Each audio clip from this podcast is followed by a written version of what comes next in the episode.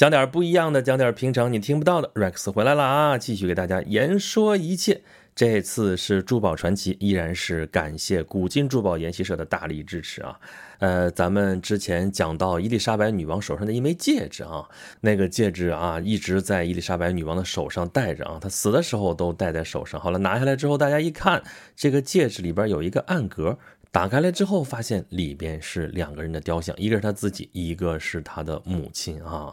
呃，伊丽莎白女王，咱说的是伊丽莎白一世女王啊，终生未婚。然后通过这个戒指，我们可以窥探到一点点她内心的情感世界吧，啊，也是让人唏嘘不已。那么这种戒指啊，盒式戒指啊，里边有暗格的、有隐藏空间的这种戒指，其实历史上有很多很多。而且这种戒指啊，它装什么东西都有，有的是装这种雕像吧，有装香膏的，有装头发的，有装宗教遗物的啊，有隐藏真言的啊，还有什么哀悼纪念啊，还有什么，反正能装的东西很多。那么自然还能装另外一种东西，就是毒药啊。毒药戒指啊，这名字听上去那么惊悚，但是历史上是真真切切存在着的。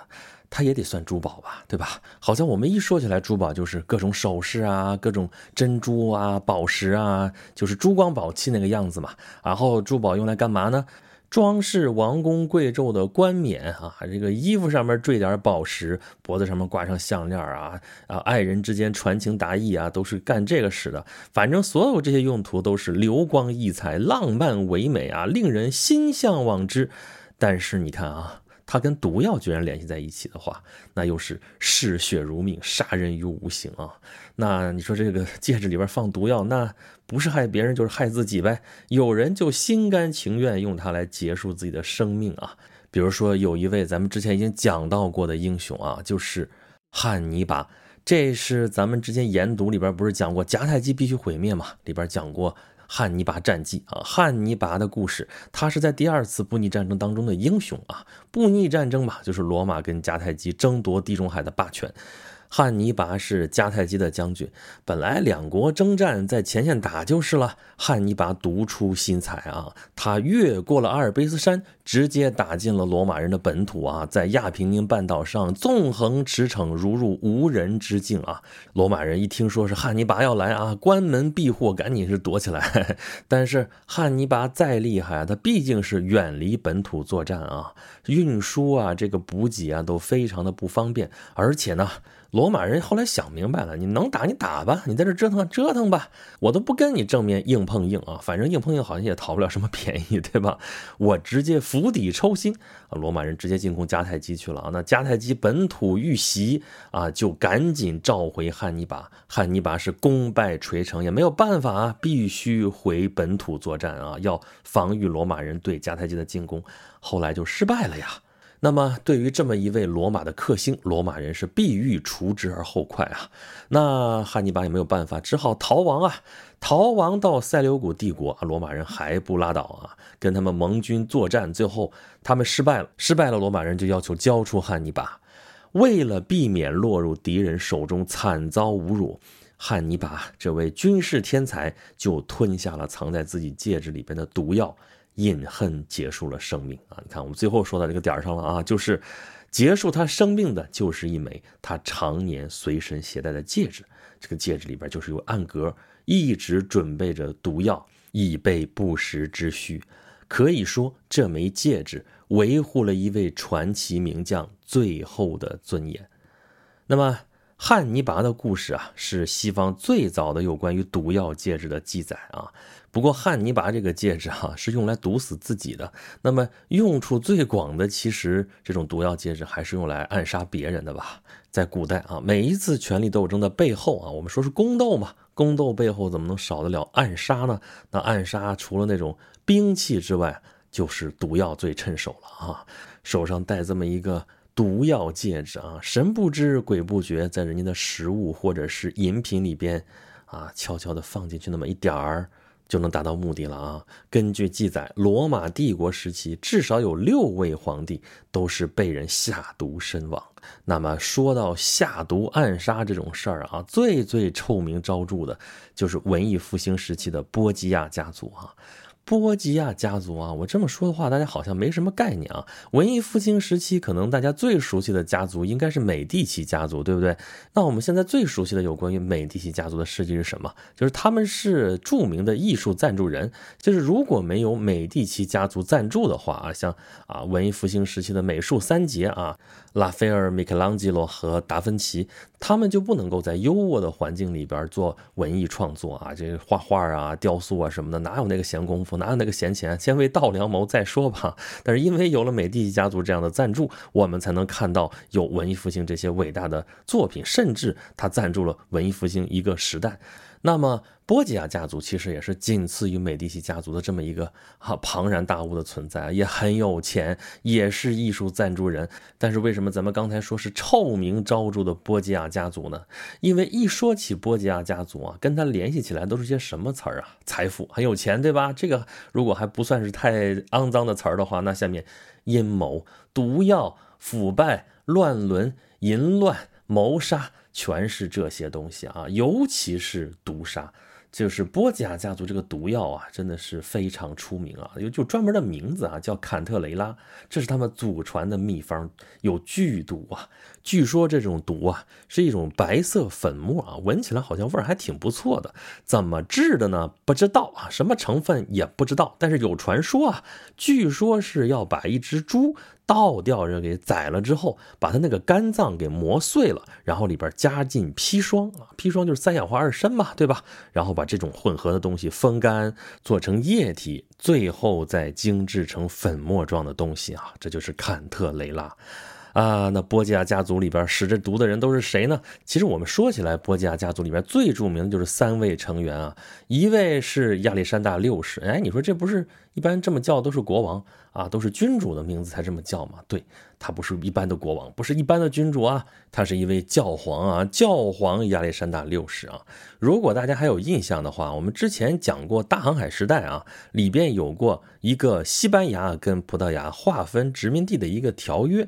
叫做托尔德西利亚斯条约，这个条约的内容就是西班牙跟葡萄牙在地图上画了一条线，就把地球给瓜分了啊，一家一半那么主持这个条约签订的呢，就是亚历山大六世这位教皇。这位教皇就是波吉亚家族的成员，波吉亚家族就比较牛啊，他们家族那个盾徽那个纹饰啊，就是古代欧洲就每个家族都有一个那个徽标嘛，都是盾牌上面一个什么什么东西啊，他这个就是盾牌上面一头牛啊，所以我们是不是可以叫他牛顿家族是吧？反正波吉亚家族出过两位教皇啊，有人说是三位啊，其实第三位不是姓波吉亚的，当然跟他有血缘关系啊，反正是这个家族出了好几位教皇，那么有一位就是这位亚历山大六世啊，那么咱们要。说的另外一个成员呢，就是这位亚历山大六世的儿子。哎，你不说教皇吗？教皇神职人员啊，他应该终生没有婚配的话，怎么会有儿子？怎么会有后边还说还有女儿呢？那这不就是说中世纪啊，文艺复兴时期教会腐败吗？腐败的代表就是这位亚历山大六世，还有波吉亚家族啊。这教皇岂止是有一个儿子，有五个私生子啊，有无数的情妇。你可以想见当时这个教廷的风气有多么的腐败了啊。那么他这个儿儿子也很著名啊，名字叫做切萨雷，也有地方翻译成西泽尔。你说这差老远的嘛？其实啊，他这个名字就是凯撒啊，他就是小凯撒。如果你看过马基亚维利写的《君主论》的话啊，里边他提到的案例就是小凯撒，那个小凯撒说的就是他。你想想，让马基亚维利以他为蓝本来写那么一本这么著名的书，那这个人你说是不是够厉害了啊？那么第三个人就是卢克雷奇亚，是这位小凯撒的妹妹啊。就这三位，教皇亚历山大六世和他的一对儿女小凯撒和卢克雷西亚，这就是。波吉亚家族的梦幻造毒三人组啊，梦幻天团！我的天哪，居然是因为这个东西出名啊！你想，他们家有祖传的毒药，咱们刚才已经说了啊，叫坎特雷拉。然后呢，这个小凯撒有一个外号啊，就叫毒药公爵。还有啊，这位卢克雷奇啊，也不是省油的灯啊，就传说他有一枚毒药戒指啊，这个戒面可以划开，里面就放着毒药。他经常用这个毒药戒指给他的暗杀目标那个饮料里边下毒。那下毒的场所呢，就是经常他们就是教皇嘛，借着教会的名义举办各种各样荒淫无度的晚宴啊。那晚宴特别著名，还有著名的那个名画啊，比方说栗子宴会什么的。参加宴会的有当时最高级别的神职人员，还有一些官员，还有罗马城里边最好的五十位妓女。你就可以想象一下这个宴会是什么场面了啊！那就在这样荒淫无度的这种宴会当中，你想想，有那么一位雍容华贵的这么一位大美女啊，红颜祸水啊，到处去拿她这个毒药接着给人下毒啊，这种反差，这种诡异的氛围，我的天呐，大家可以去想象了啊，这非常有戏剧性，非常有传奇色彩了吧？而他们下毒的对象呢？啊，包括那些教皇爱眼的敌人，包括他哥哥的敌人，包括卢克雷西亚的某位丈夫啊，她一共嫁了三次啊，她的丈夫经常就是这个政治联姻啊，因为利益结合在一起，然后再因为利益就把她甩掉，没有利用价值了嘛，就。甩掉，要么就不得好死，要么就解除婚约，反正是波吉亚家族是不会吃亏的。那你看这三人梦幻组合啊，老谋深算的父亲，美艳绝伦的女儿，还有英俊残忍的哥哥，这三个人，这传说当中，你看啊，有乱伦，有毒杀，有权谋，各种各样离奇的剧情，这非常适合改编成电影电视剧，哈哈。事实上，前一段时间就有一个美剧啊，叫《波吉亚家族》啊，同样的题材还出了一版。法剧啊，也是波吉亚家族，大家有空有时间可以去找来看一看啊。那么波吉亚家族下毒的案例有很多，咱们捡一个来说一说吧啊。比如说有一回啊，奥斯曼土耳其帝国苏丹的弟弟啊，跑到了罗马教廷啊，就寻求庇护啊，在亚历山大六世这个地方。法国国王听说这件事情了啊，就向教皇提出用钱来交换苏丹这个弟弟。为什么呢？因为他想攻打君士坦丁堡。这儿说是君士坦丁堡啊，其实那个时候应该已经改名叫伊斯坦布尔了啊，因为公元一四五三年的时候啊，君士坦丁堡陷落了啊，就是被奥斯曼土耳其帝国给攻陷了啊，改名为伊斯坦布尔，成为了奥斯曼土耳其帝国的首都。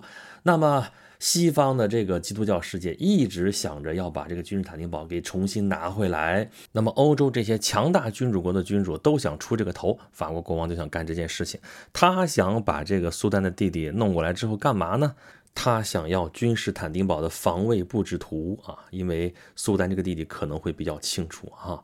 那对于教皇来说，这个事情比较麻烦啊，两边他都不好得罪嘛。一边毕竟是上帝的子民啊，他跟法王这关系好不好的，反正这事儿他应该是得做。那么另外一边呢，他又害怕跟奥斯曼土耳其这个关系恶化。所以呢，别所以啊，不知道他到底做了什么手脚，反正是结果就是这个苏丹的弟弟送给法国士兵之后不久就死了。那这里边就有想象的空间了啊，很多人就相信是教皇在这个苏丹弟弟出发之前给他喝了慢性毒药，那么交给法国士兵之后不久就一命归西了。所以这样的话呢，他又没有得罪法国国王，人我交给你了呀。也没有得罪奥斯曼土耳其帝国，对吧？反正是人过去就死了，也没有泄露什么秘密嘛，所以你就知道了啊，这个毒药是怎么用的啊？反正是那段时间有好多神职人员啊，或者枢机主教啊，或者下狱，或者在家长期卧病，慢慢的就死了。医生去诊断，全都是自然死亡。但是从当时波吉亚家族的权势来看，而且你再看这些人死的都是他们的政敌，就不禁让人对这种结果保持一个怀疑的态度了啊啊！不过这家人都是使毒的行家，最后也是死在了自己所调的毒药里边了啊！一五零三年。亚历山大六世跟他这个儿子小凯撒去一个枢机主教那儿去做客啊，两个人因为天气太热了啊，向他的那个仆人要水喝，但是他的随从却误把他们带来的毒药倒到水杯里边去了啊，这两人就喝了自己的毒药了。两周之后，教皇亚历山大六世在痛苦当中死去了啊。据说他死的时候啊，这个尸体肿胀的不成人形啊，连那个殡葬人员的碰都不敢碰啊。最后只好拿一个绳子绑住那个脚，一路就拖到墓地里边下葬了啊！这叫不得好死啊！那他的儿子小凯撒呢，也中毒了啊，也是差点就死掉了啊！最后是靠着一个土方啊，就是划开一头骡子的肚子啊，人钻到里边去啊，把身体浸在这个骡子炽热的鲜血跟那个内脏里边啊，这才躲过一劫。但是呢，他原来是非常英俊潇洒的一个人啊。经过这回事儿以后，哎，头发眉毛全掉了啊，面容丑陋，这就毁容了啊，简直就是个厉鬼。后来呢，权力斗争嘛，他父亲这死了，他的靠山就没了呀。他好不容易活动活动，让一个能够支持他继续他的权势的教皇上位了。但是很可惜啊，这个教皇没多久就又死了。后来上来的这个教皇呢，是他父亲的死对头啊，叫儒略二世，或者叫朱利叶斯，或者说叫尤利乌斯。二世就是那个凯撒的名字尤利乌斯嘛，那小凯撒就战死了嘛，从此一蹶不振，后来在战场上战死了，这就是小凯撒的命运啊。不过他这一死呢，这个意大利统一的进程也往后错后了几百年。这就是波吉亚家族的故事啊！大家如果感兴趣的话啊，可以去看一看刚才说的美剧啊、法剧啊，对，还有大仲马的小说啊。波吉亚家族非常的传奇啊，就简直就是一个黑道家族的故事嘛，对吧？但是啊，故事归故事啊，咱们刚才说，你看咱们说了好多，据说、据说、据说，就是有这么一种说法而已啊。很多这些事情都是谣言，虽然这些谣言深入人心啊，但是没有什么实质性的历史根。根据啊，而且很多谣言实际上是出自他的政治对手，主要就是刚才咱们说的那个后来上位的儒略二世那个教皇，所以很多这些事儿啊，你就是听一听，知道有这么回事儿就行了啊。但是传言归传言啊。十五世纪末到十六世纪的欧洲啊，的确有好多的欧洲的君王或者是继承人离奇去世，导致他们原本家族后继无人，王位旁落到外姓人手里边去了啊。这中间或多或少都有毒杀的影子啊，真的是阴谋论。你说你不信吧？还真有这样的事儿。由此还留下来一个文化现象，就是啊，当人们拿起酒瓶或者说饮料瓶啊，手背朝下倒酒或者倒饮料的时候啊，这种做法被称为叛徒倒酒法啊。直到今天，在意大利这都是非常不礼貌的。为什么呢？因为你手背朝下呀，对面根本看不见你在做什么手脚，有可能你这个手上戴着一个 毒药戒指，里边就可能有东西从戒指里边掉下去，掉到这个杯子里面去啊。这不是不礼貌的问题了，这真的要出。人命啊，对不对？那么到了现代了啊，我们离那个中世纪、离文艺复兴那个时候那些勾心斗角、那些肮脏龌龊已经很远了啊。毒药戒指这种暗黑系的杀人武器也已经远离了我们的生活了啊！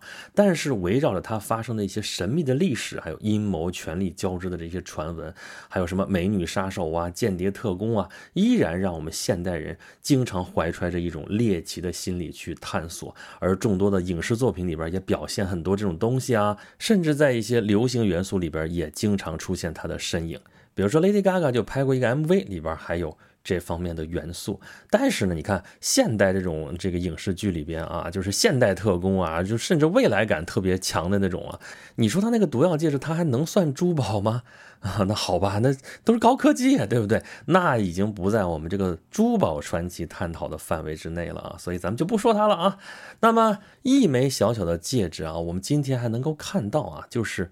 哎呀，咱们这不是音频节目吗？很多我看到的东西，我没法跟你说出来哈。大家去搜“毒药戒指”“暗格戒指”，能搜到好多这方面的图片。你能看到很多设计都非常的精巧。这些戒指背后应该都发生过一些神奇的事情啊，非常富有传奇色彩，甚至曾经掀起过惊涛骇浪。但是如今你看到它，也只是静静的一张图片啊。如果你看到实物，去博物馆有幸看到的话，也就是那一个东西摆在那里，它可能只是史书上的一笔，一个名字。一个故事啊，其实呢，毒药戒指啊，也只是一个工具。真正诡谲的，那是暗格里的毒药吗？那是人心呐。好吧，咱们这期珠宝传奇讲的是颇具传奇色彩的毒药戒指啊。希望大家听完了之后不会后脊背发凉啊，不会倒酒的时候得想着点把那个手指头露出来。这么高级的暗杀工具啊，应该用不到我们普通人的身上吧？好吧。感谢大家收听今天的演讲录啊！咱们这珠宝传奇再一次感谢古今珠宝研习社的朋友。大家如果想了解更多有关于珠宝的资讯的话，欢迎大家关注公众号“古今珠宝研习社”啊。当然了，如果想听更多演讲录的节目的话，欢迎大家关注啊公众号“演讲录”，还有轩辕十四工作室啊啊！当然在这里边也可以给我留言啊，可以给我提出您宝贵的意见。好吧，咱们这期演讲录就到这里吧，下期再见喽。